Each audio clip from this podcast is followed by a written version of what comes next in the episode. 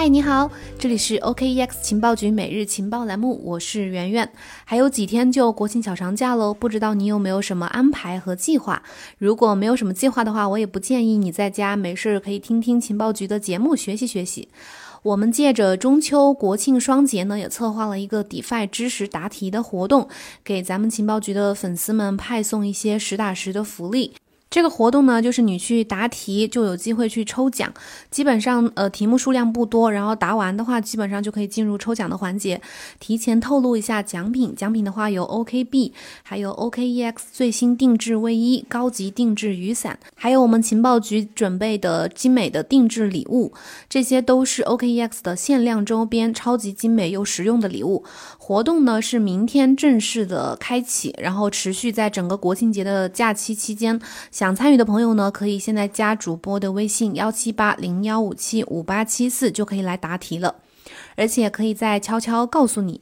通关秘籍我都给你们准备好了。基本上这几道题呢，都是关于 DeFi 的一些基础的常识。我们前段时间出了一个 DeFi 的科普小长图，不知道你有没有关注到？如果你认真看过的话，这个题目对你基本上就完全没有什么难度了。还等什么呀？快来参加吧！好了，算是提前给你透露了一波。接下来呢，正式讲今天的内容。除了 DeFi 之外呢，跨链是我们近期关注的一个重点，而且也有不少的粉丝评论说比较感兴趣，可以多讲讲波卡。那我们今天就再来一点干货。最近这一个多月呢，波卡的进度非常的迅猛，他们公布了平行链的路线图，发布了 Substrate 2.0，还首次实现了平行链间的资产转移。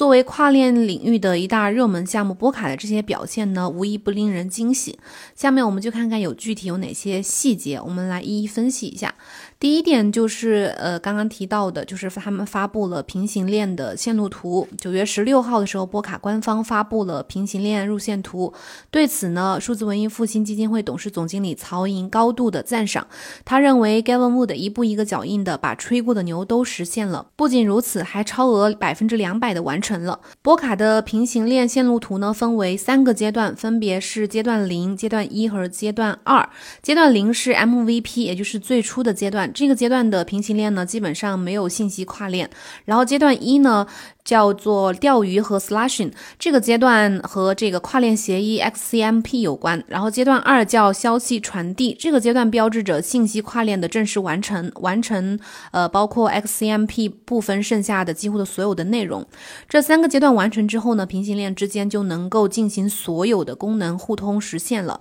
像资产跨链、信息跨链、跨链交互等等都可以实现。然后第二大惊喜就是他们呃波卡网络首次成功的进行了链间的资产转移。九月十三号的时候，波卡创始人 Gavin Wood 发推特说，使用最新的 XCM 格协议，在波卡网络上已经成功的首次进行了链间的资产转移。我们知道波卡最主要的应用场景就是跨链信息传递。如果平行链之间实现了跨链信息传递，那么资产交互都不在话下。不过这里的资产跨链呢，应该是测试性质的，真正大规模的应用可能还需要一段时间。另外呢，在一个多月以前，阿卡拉的联合创始人布莱恩也发推特说，他已经呃可以在从中继链与平行链之间进行资产转移了。这说明波卡的生态呢正在一步步的走向成熟。然后第三个波卡最近这一个多月的一个重大进展、重大的惊喜就是发布了 Substrate 2.0。北京时间九月二十三号凌晨，主导了波卡网络开发的呃 Parity Technologies 发布了第二本的区块链工具包 Substrate 2.0。先来解释一下这个 Substrate 2.0是什么。它是专门为开发者准备的一个工具包，来呃，以便开发者可以根据他们自己的个性化的一些需求和商业逻辑，快速的去部署自己的区块链，并且将波卡作为这些区块链的通信层和经济层。呃，背景知识就是这些。然后根据公开的信息呢，Substrate 2.0新增了一些核心功能，主要有链下工作机，也就是 Off-chain Workers 和七十多个可组合的模块。这些呃功能的意义在于呢，为构建优化的和波卡能够兼容的、可以投入生产的区块链去奠定一个坚实的基础。那首先我们来看这新增的七十多个可组合的模块，这个这个组合模块呢，能够让区块链的架构师能够轻而易举的去实现各种他们的设计想法，就像搭乐高积木一样，你想要实现什么功能就找到什么相应的模块。其次是这个链下工作机，就是 off-chain workers，这些链下工作机呢，可以减轻网络上专用节点的数据负担，并且和主链通信，来确保所有的网络参与者自动的保持同步。这其实有点像比特币的闪电网络。当主链拥堵的时候，链下工作机就去支持一些交易的链下处理工作。然后另外呢，这些链下的工作机能够将现实世界的数据，比如说价格呀，或者说温度啊这些实在的这些数据去上链，解决我们通常所说的这个预言机的问题，适用于呃物联网设备或者是通过预言机实现的一些链下数据的输入机制。然后第四点，一个主要的波卡的进展就是，呃，建立了去中心化的平台 Polkadot Treasury，就是波卡财政部，可以这么理解。九月中旬的时候，在主网启动数月之后，博卡建立了一个新的去中心化平台，来为他们项目提供资金。这一点其实，呃，我在周五的这个行业周报里面简单的提到了这一点。这个平台的名字呢叫 Pocketo 的 Treasury，就是财博卡的财政部，将由社区选举产生的理事会成员来管理。目前有一些团队已经向波卡的财政部提交了提案来申请财政支持。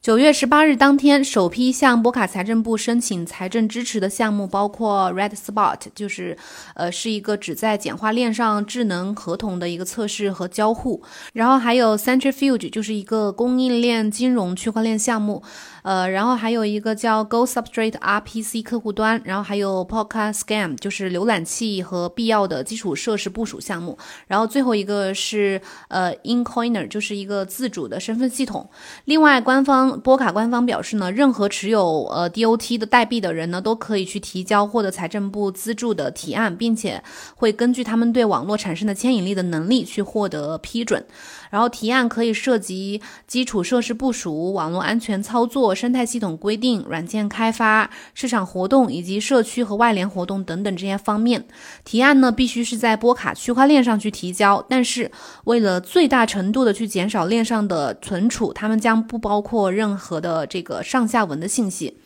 为了避免提交呃质量低劣的或者是一些垃圾邮件的提案呢，每次提交提案都需要交纳一百个 DOT 的保证金，或者是总提交量的百分之五。如果他们的提案被批准的话，这个保证金会退还给用户；如果被拒绝的话，保证金可能将会被销毁。项目好的话，就可以去试试申请这个财政部的资金支持。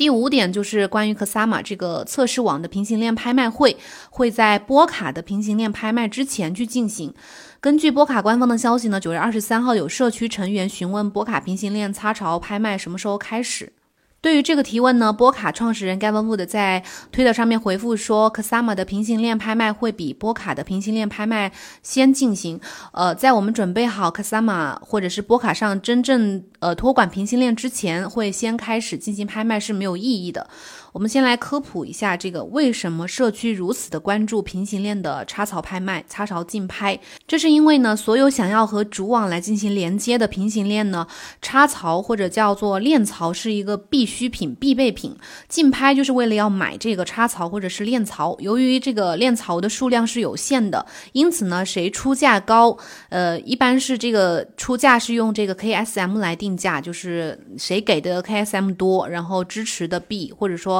这个你的 KSM 越多，谁就能得到这个链槽。根据 Gavin Wood 的描述呢，平行链竞拍之前可能还会面临一些呃阻碍，比如说一些代码的问题啊、安全性的问题啊，还有一些代码审计的问题等等。反正就是接下来波卡生态的一件呃这一段时间的一个大事件，就是这个插槽竞拍的这个事情。虽然时间还没有最后敲定，但是接下来的工作开发工作都基本上是围绕这一项来开展。